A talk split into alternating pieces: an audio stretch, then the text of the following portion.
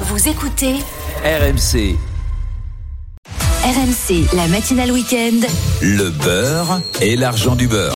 Bonjour Perico les gars. Bonjour Mathieu. Et bonne année, meilleurs vœux, Mais c'est vrai qu'on s'était pas vu depuis le 1er famille, santé, janvier. bonheur. Et puis on, va- on va en avoir besoin. Oui, Hein c'est sûr. Pourquoi? Parce que euh, c'est une année qui va être riche en recettes. Non, non, mais je vous attendais sur ce coup-là. Très bien, bonne réponse Perico.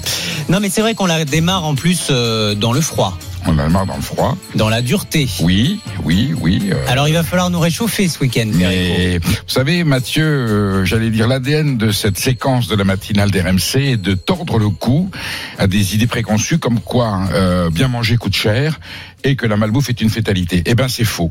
La malbouffe n'est pas une fatalité. Et on va aujourd'hui euh, parler de soupe, ce- cette bonne vieille soupe qui est la base du patrimoine alimentaire français, un peu délaissée par les familles.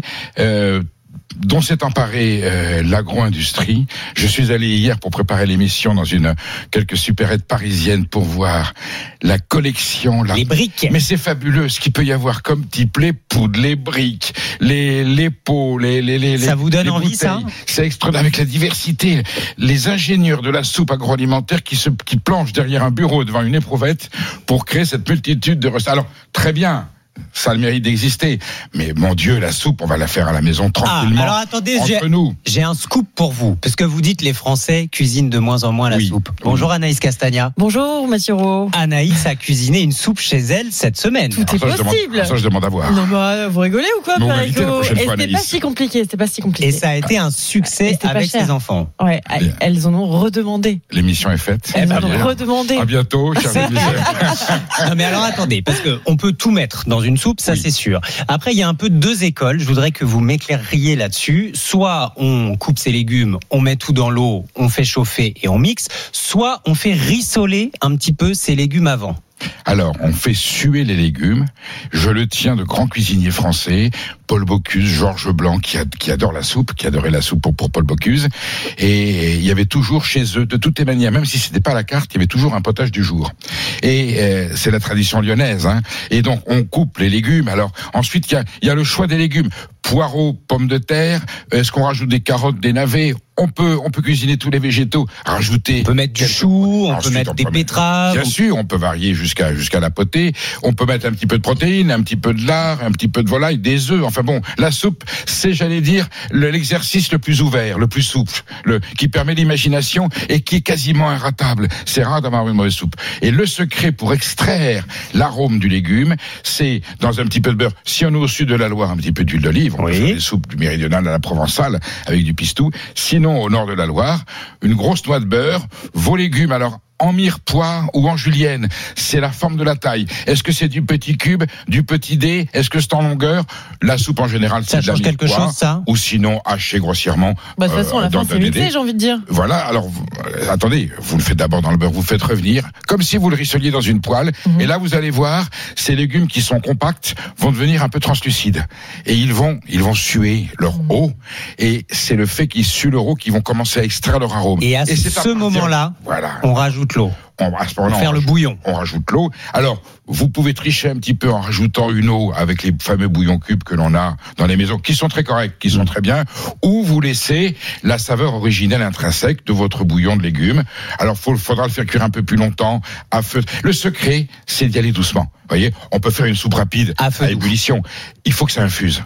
Le secret, c'est l'infusion. Les faire suer, on ne perd pas en qualité du légume. Au contraire, vous Les vitamines extraire. ne vont Alors, pas faut partir. Pas le trop le faire cuire non plus. Sans ça, vous allez passer, vous allez aller un peu trop loin, vous allez passer à côté de, j'allais dire, la synthèse entre la saveur du légume végétal, hein, l'esprit de l'esprit du, du, végétal et, la cuisson. Il faut que juste. C'est-à-dire, En fait, vous ouvrez la porte de façon à ce que le bouillon puisse rentrer dans le légume et qu'il y ait cette osmose, cette osmose, cette, mixture, cette espèce de potion, potion magique, j'allais dire. Et c'est la rencontre de, j'allais dire, le légume, il, va, il va vous raconter son sol, son paysage, et puis ben l'eau l'eau, tout est fait d'eau hein, dans la cuisine. L'eau va s'en imprégner et vous avez au final votre soupe ou votre potage. Et dernière question.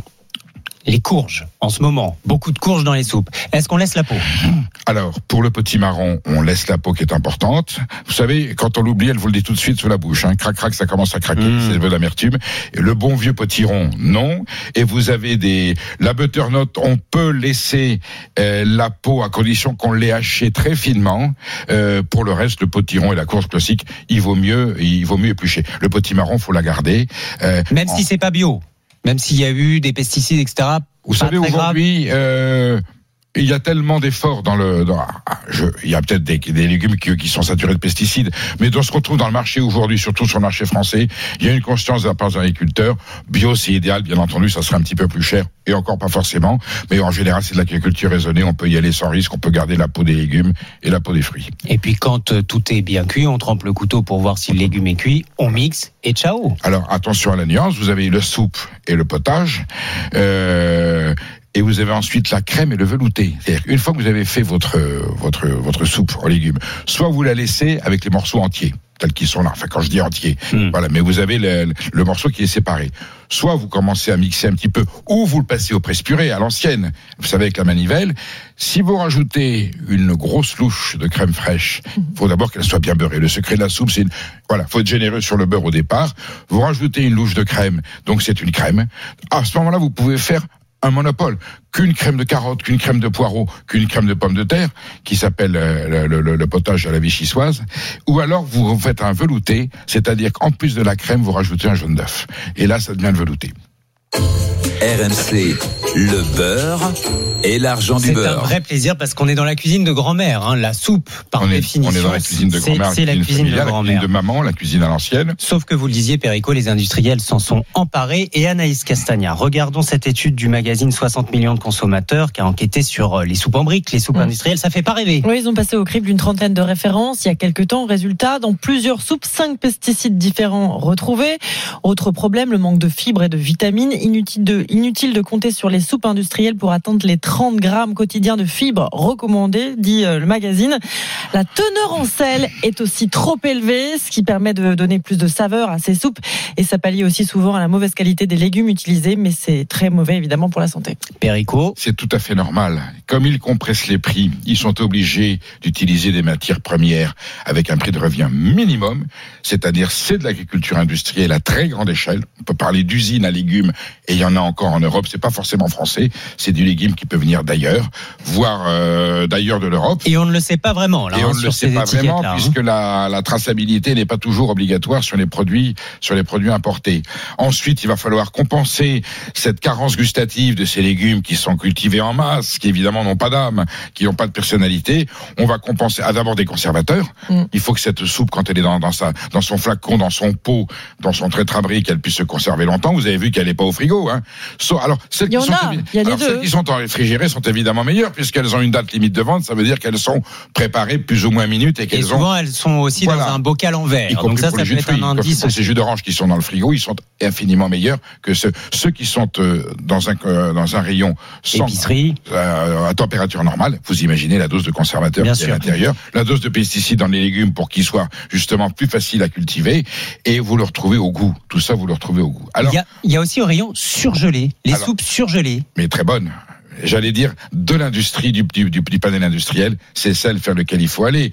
On va reciter ce, Il vaut mieux les soupes surgelées qu'en briques. Infiniment. Alors, si on veut aller dans l'industriel et ne pas faire sa soupe soi-même, ce qui serait malheureux, mais on peut comprendre qu'il peut y avoir une urgence ou quelquefois un Euh, manque de a un temps. soir, on rentre Eh bien, toujours privilégier le produit surgelé euh, au produit industriel conservé dans son dans son conditionnement normal. Alors, il y aura une petite astuce si on doit y recourir. Je ne recommande pas, mais il faut redonner à cette soupe industrielle la petite le petit supplément d'âme qu'elle a perdu puisqu'elle en a pas, avec une petite manipulation.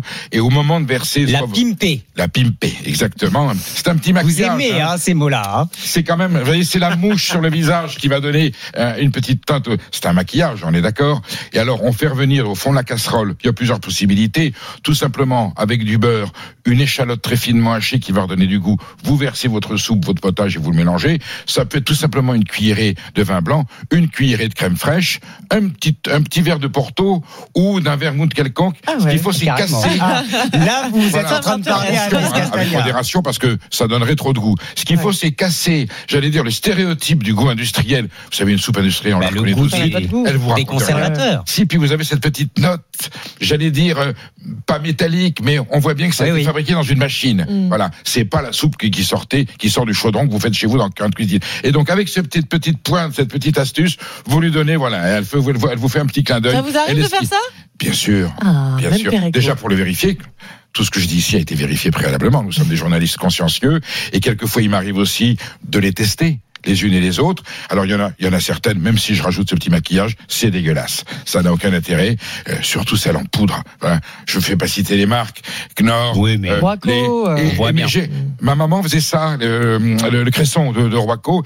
On trouvait ça pas mal, mais aujourd'hui, quand on compare avec une vraie soupe, évidemment, c'est différent. Je ne jette pas la pierre à ceux qui n'ont pas d'autre remède, mais je leur dis voilà, essayez d'agrémenter, notamment la soupe au cresson de, qui est la plus courante, une grosse noix de, une grosse noix de crème fraîche ou éventuellement un petit jaune d'œuf, et vous donnez un tout petit peu, vous donnez une troisième dimension, vous donnez un peu de Et voilà. relief à un produit qui est né tout plat. La petite astuce Perico les gaz dans le beurre et l'argent du beurre. Merci On se retrouve demain. Vous continuerez à nous réchauffer demain. Bien sûr, on va mettre les pieds dans le plat et on va mettre même les pieds dans le pot au feu. Oula, ça promet. Le beurre et l'argent du beurre à retrouver en podcast sur l'appli RMC.